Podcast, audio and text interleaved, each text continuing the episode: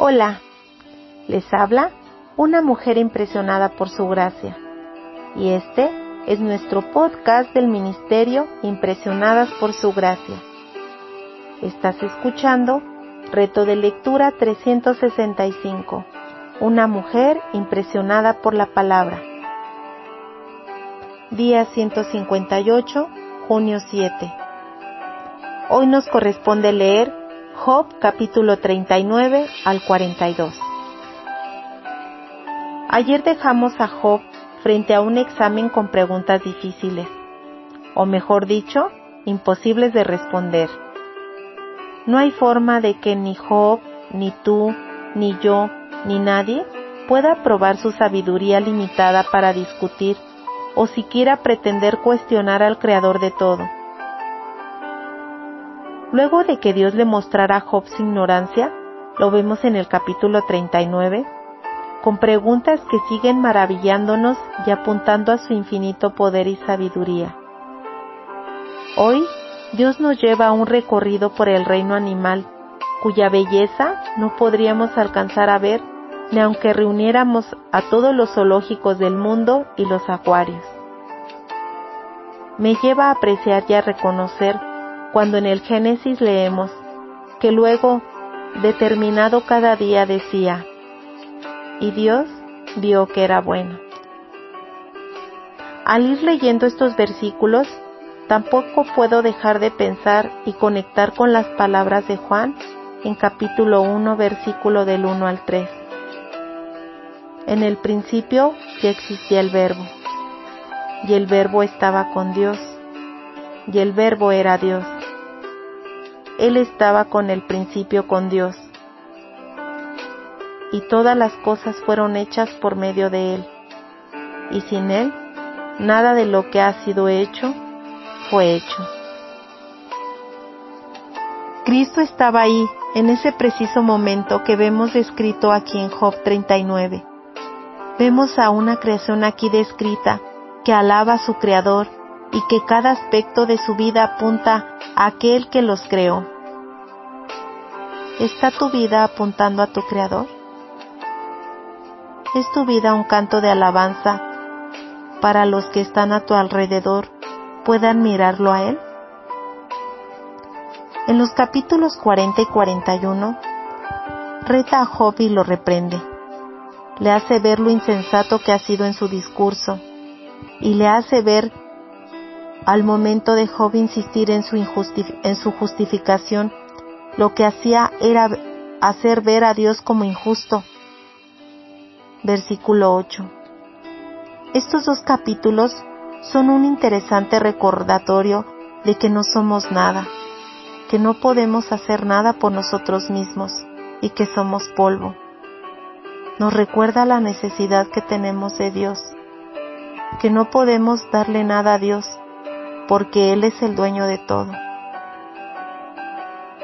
Job capítulo 41 versículo 11. Hay dos criaturas que Dios utiliza en estos capítulos para demostrar lo insoldable de los caminos de Dios. El Behemoth, en el capítulo 40, versículo 15 al 24, que era como un tipo de dinosaurio, según entienden los historiadores, quizá algo cercano a un hipopótamo de nuestros días. Y está el famoso Leviatán, que lo encontramos en el capítulo 41 y que muchas veces se ha hablado de él. Creo que al utilizar estas dos criaturas, Dios le recuerda a Job y a nosotros nuestra pequeñez delante de un Dios como nuestro Dios.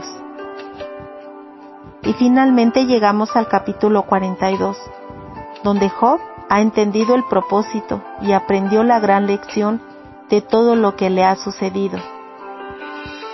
He sabido de ti solo de oídas, pero ahora mis ojos te ven. Por eso me retracto y me arrepiento en polvo y ceniza. Job reconoce que Dios es el Todopoderoso y que Él hace todas las cosas. Job reconoce que no conocía a Dios, sabía de Él, pero no conocía quién era Dios. Job se humilla y reconoce no saber nada y que desea ser instruido por Dios. ¿Y si pensaba que los amigos de Job se iban a ir sin represión? Pues no. Ellos también llevaron su porción. Dios les llama la atención y les dice que su ira se encendió contra ellos porque no hablaron lo recto de Dios. Cuidado con nosotras al caer en eso mismo y hablar de lo que hay en nosotras y no lo que Dios ha dicho. Dios luego restauró el bienestar de Job y me encanta que dice que Job oró por sus amigos. A pesar de que todo lo que había sucedido, vemos a este hombre mostrar gracia a quienes en medio de su dolor no fueron de apoyo. La oración produce reconciliación, perdón y restauración.